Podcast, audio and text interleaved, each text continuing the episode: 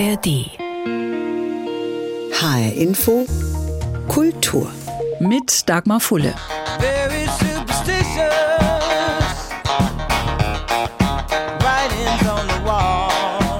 Die Schrift an der Wand, die umstürzende Leiter, der zerbrochene Spiegel, sieben Jahre Pech. Wenn du an Dinge glaubst, die du nicht verstehst, dann leidest du. Aberglaube ist kein guter Weg. Superstition ain't the way sang Stevie Wonder 1972. Ein Riesenhit, vor allem zum Tanzen, wohl weniger als Impuls, sich über Aberglaube wirklich Gedanken zu machen. Das tun wir heute in dieser Ausgabe von HR Info Kultur. Himmel hilf, warum wir Halt in übernatürlichen Kräften suchen. So heißt das neue Buch des Historikers Tilman Bendikowski, der damit einen großen Bogen schlägt vom Mittelalter bis heute. Dazu kommen wir gleich. Nach einer repräsentativen Umfrage von 2021 sagen immerhin 30 Prozent der Deutschen, sie seien abergläubisch. Zumindest hin und wieder. Die Hits in Sachen Aberglaube sind auf der negativen Seite die Zahl 13, der zerbrochene Spiegel und vorzeitig zum Geburtstag gratulieren. Auf der positiven Seite stehen das vierblättrige Kleeblatt, der Glückspfennig oder Cent und auf Holzklopfen.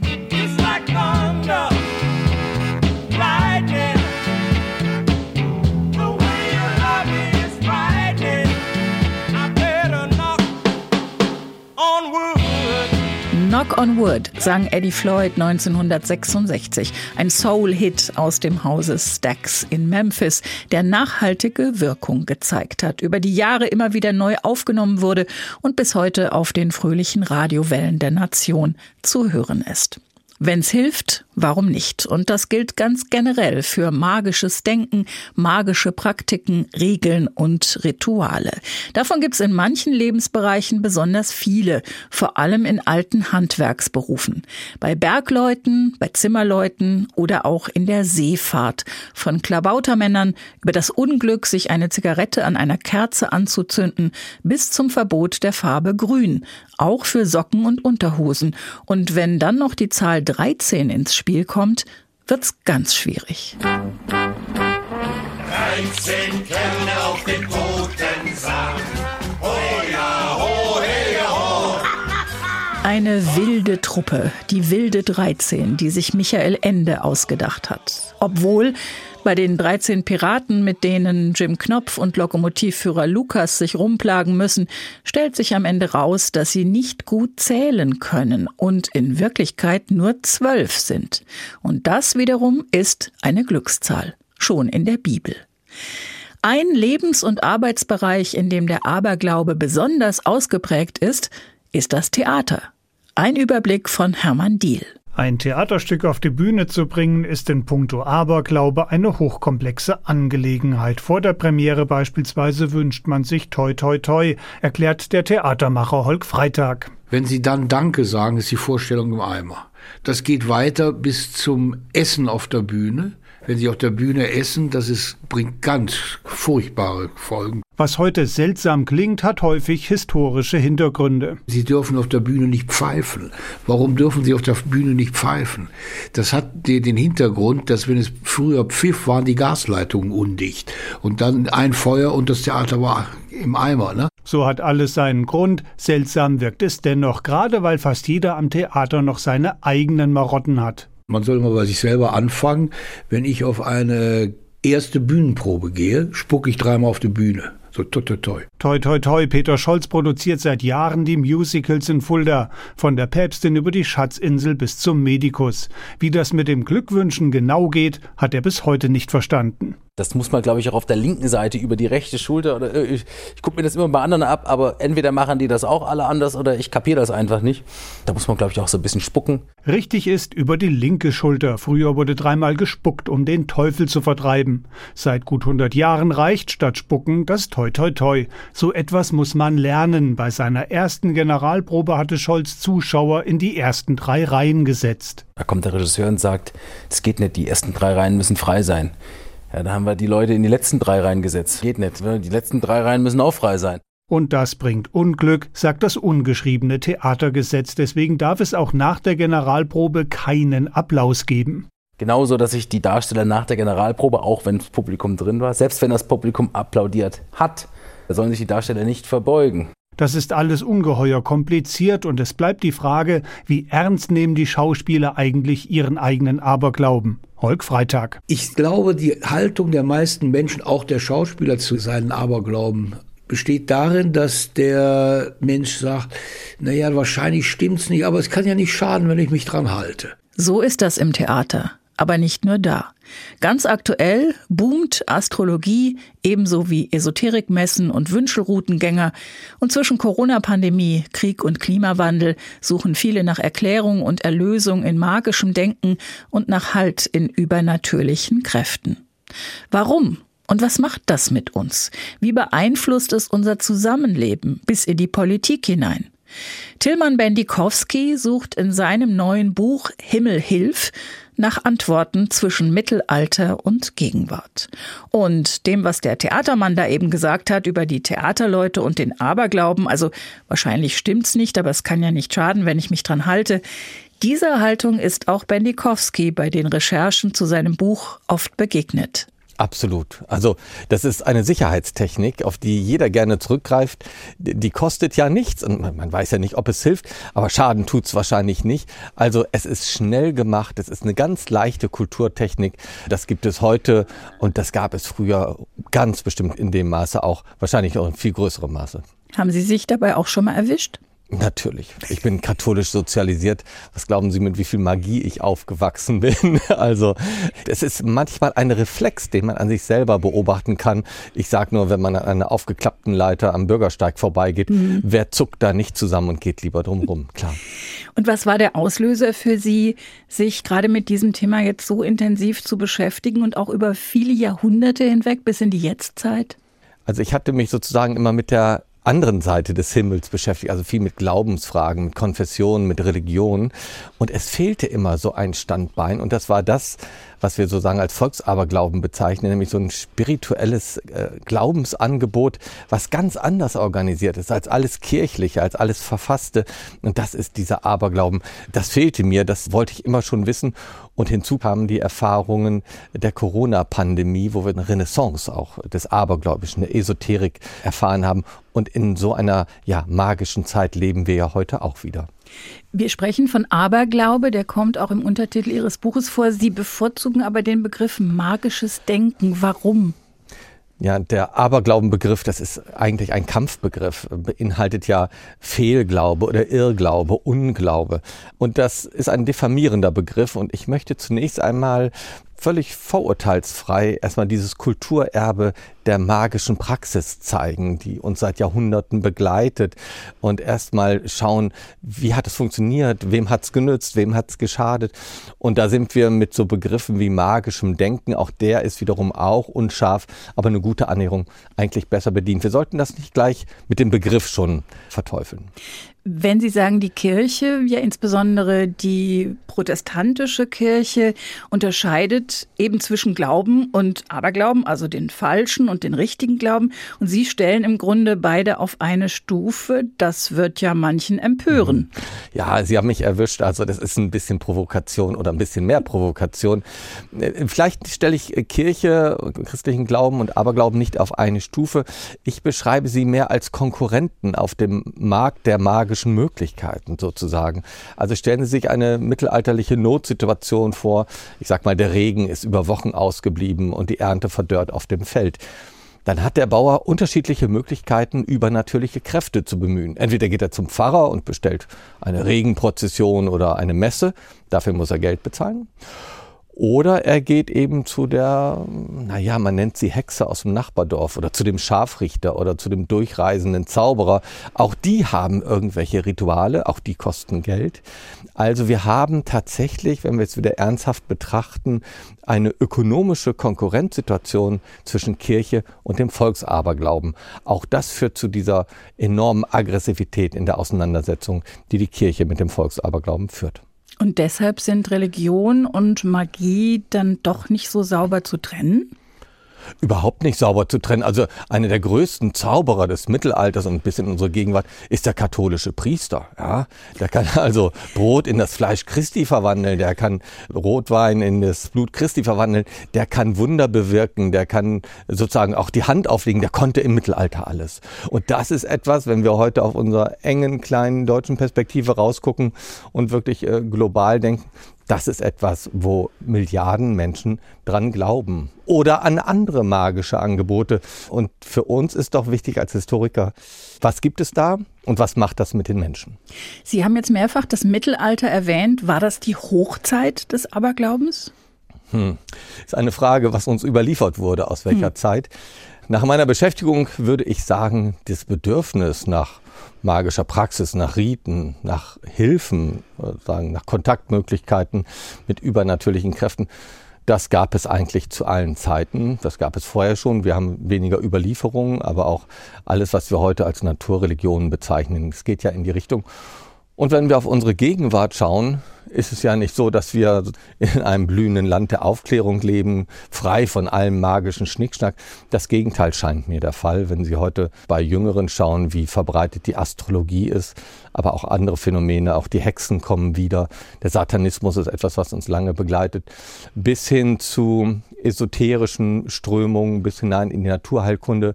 Da wäre es sehr, sehr wohlfeil, wenn wir, sagen, spottend auf das Mittelalter schauen würden. Nein, wir leben selber in magischen Zeiten.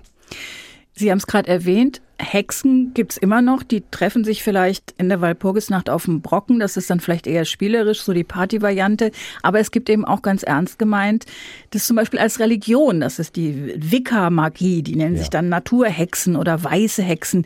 Woher kommt das? Wieso haben Hexen wieder Konjunktur? Ja, das sind Konjunkturen, in denen solche Phänomene wieder auftauchen. Der von Ihnen jetzt erwähnte Kult kommt äh, maßgeblich aus äh, Nordamerika äh, rüber, ist aus Nordamerika gekommen, hat aber auch eigene Tradition, also in Europa sagen, die eigene Kulturgeschichte der Hexen. Wir haben eine spielerisch, kämpferische, politische Figur der Hexe äh, mit der Frauenbewegung seit den 1970er mhm. Jahren ja auch gehabt. Das heißt, die Hexe war nie weg. Sie wurde immer unterschiedlich konnotiert, war es spielerisch, mal humoristisch, mal politisch, dann wieder spirituell aufgeladen. Interessant ist, dass es die immer wieder gibt. Das selber ist für den Historiker noch nicht sagen das Thema, das ist ein beschreibendes Phänomen. Wichtig ist ja, was passiert, wenn Menschen glauben, dass sie mit ihren Praktiken oder mit ihrem bösen Blick oder einem Zauberspruch anderen Menschen Gutes oder Schlechtes antun können. Dann wird es erst richtig spannend. Warum waren und sind es eigentlich fast ausschließlich Frauen, die ja auch als Hexen angesehen, als Hexen verfolgt, als Hexen getötet wurden? Da ging es ja auch viel um, um Heilung, um Gesundheit, aber es waren fast ausschließlich Frauen, oder? Die meisten Verfolgten waren Frauen. Es wurden deutlich mehr Frauen als Hexen verfolgt und verbrannt als Männer, äh, wiewohl es die auch gab. Fängt mindestens an zwei Sachen. Sie haben das eben schon erwähnt, der ganze Bereich von Gesundheit, von Krankheit, von Sterben, von, von der Geburt bis zum Tod ist traditionell ein Terrain der Frauen, wenn wir jetzt an das mhm. Mittelalter denken, zuständig für Heil und Unheil am Körper. Dann gibt es noch eine zweite Sache, die in der Hexenverfolgung, in diesem Wahn eine große Rolle spielt, nämlich, dass das Hexendasein direkt vererbt werden kann. Und da sind wir schnell bei einer weiblichen Erbfolge. Das geht von der Tochter über die Mutter bis zur Großmutter, reicht häufig die äh, vermeintliche Hexerei zurück. Und Frauen werden verfolgt, aber nicht nur, weil sie Frauen sind, oder sie werden natürlich maßgeblich auch als Frauen verfolgt, aber ich habe in meinen Recherchen, ist mir nochmal klar geworden, wie groß der Anteil des magischen Denkens an dieser Verfolgung wirklich war. Wir müssen wieder in Rechnung stellen, dass diese Frauen wirklich ermordet wurden, weil alle Beteiligten tatsächlich glaubten, dass es Hexen gibt. Wir haben auch lange gedacht, ja, vielleicht ist es eine soziale Auseinandersetzung vor Ort, man wollte eine missliebige Person loswerden. Ja, auch, aber die Hexenverfolgung ist tatsächlich komplett auf magischem Boden.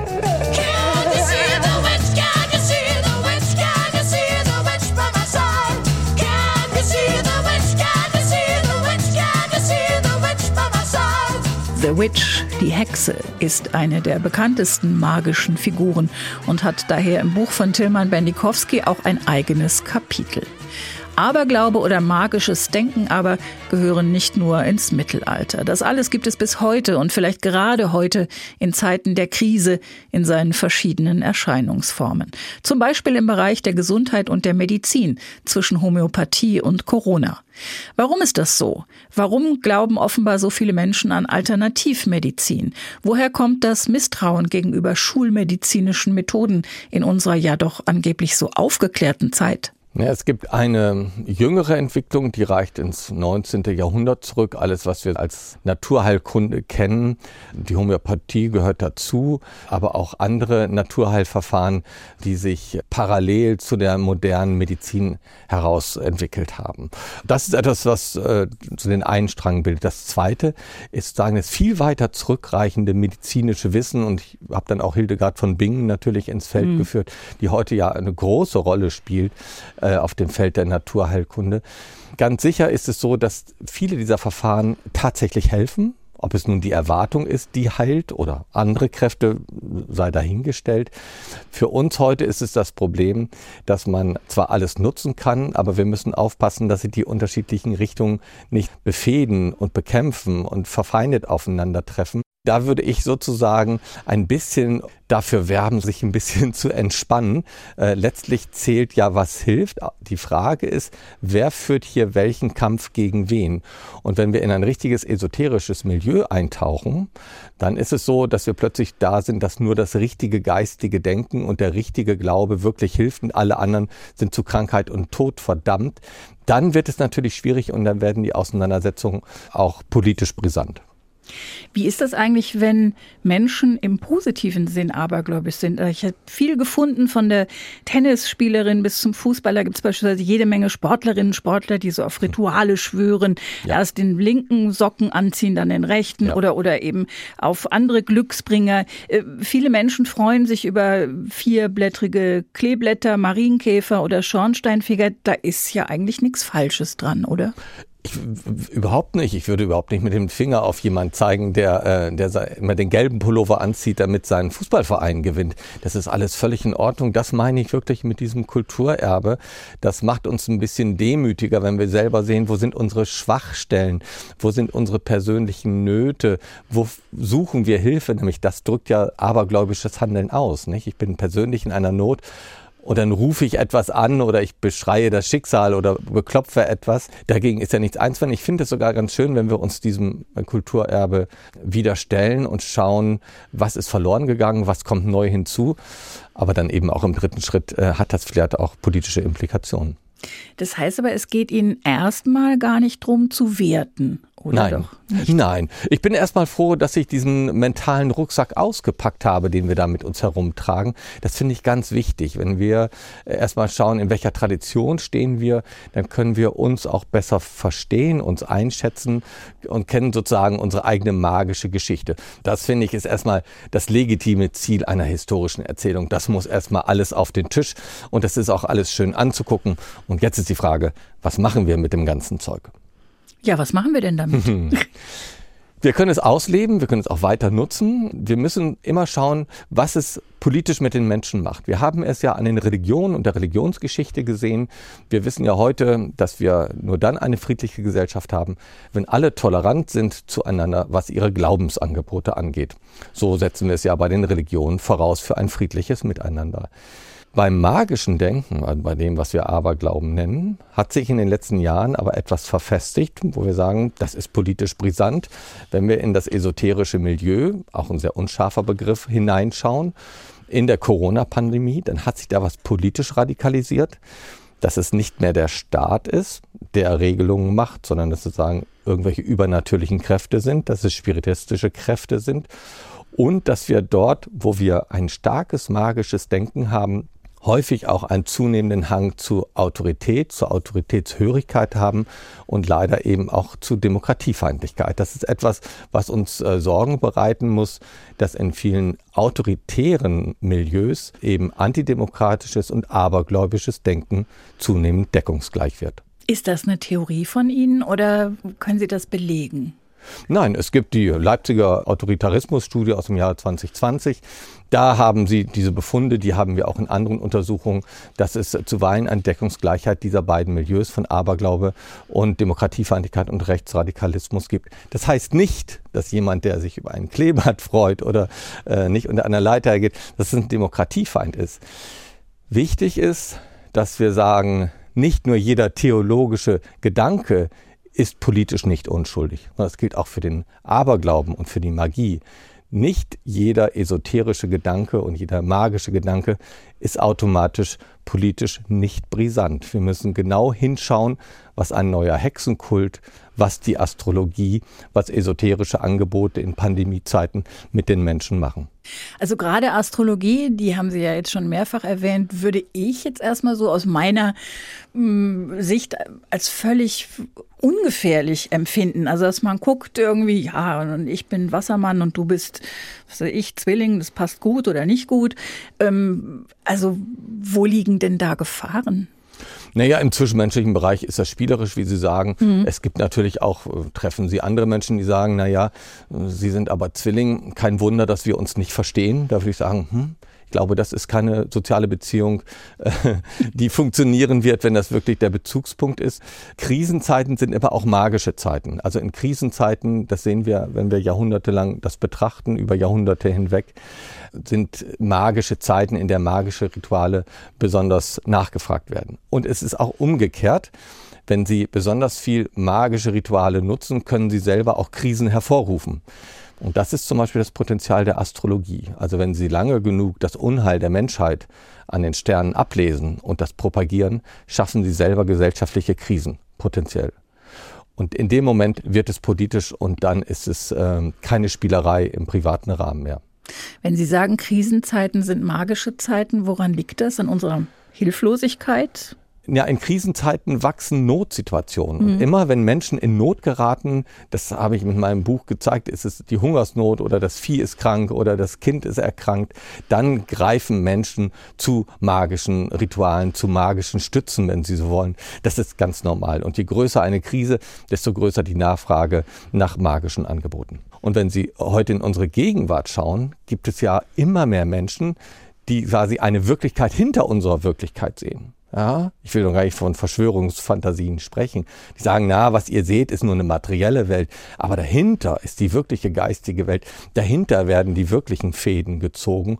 Das ist etwas, ähm, eine Sichtweise, ein Blick auf die Welt, zu der tendenziellen Menschen eher neigen, die auch dem magischen Denken verhaftet sind. Auch dann wird es wieder politisch. Wir können aber ja nicht zu 100 Prozent ausschließen, dass es etwas gibt, wie man so schön sagt, äh, was den äh, Dinge zwischen Himmel und Erde, die unser Verstand nicht erfasst. Also das ist ja die andere Seite, dass wir zwar sagen können, hm, wir müssen aufpassen, aber wir können auch nicht sagen, das ist ja alles Blödsinn, was du sagst, das gibt's gar nicht. Genau. Das würde ich auch niemals machen. Ich, wie gesagt, ich gestehe jedem seinen Glauben und seinen Aberglauben zu. Die Dosis macht das Gift äh, dann in der Regel.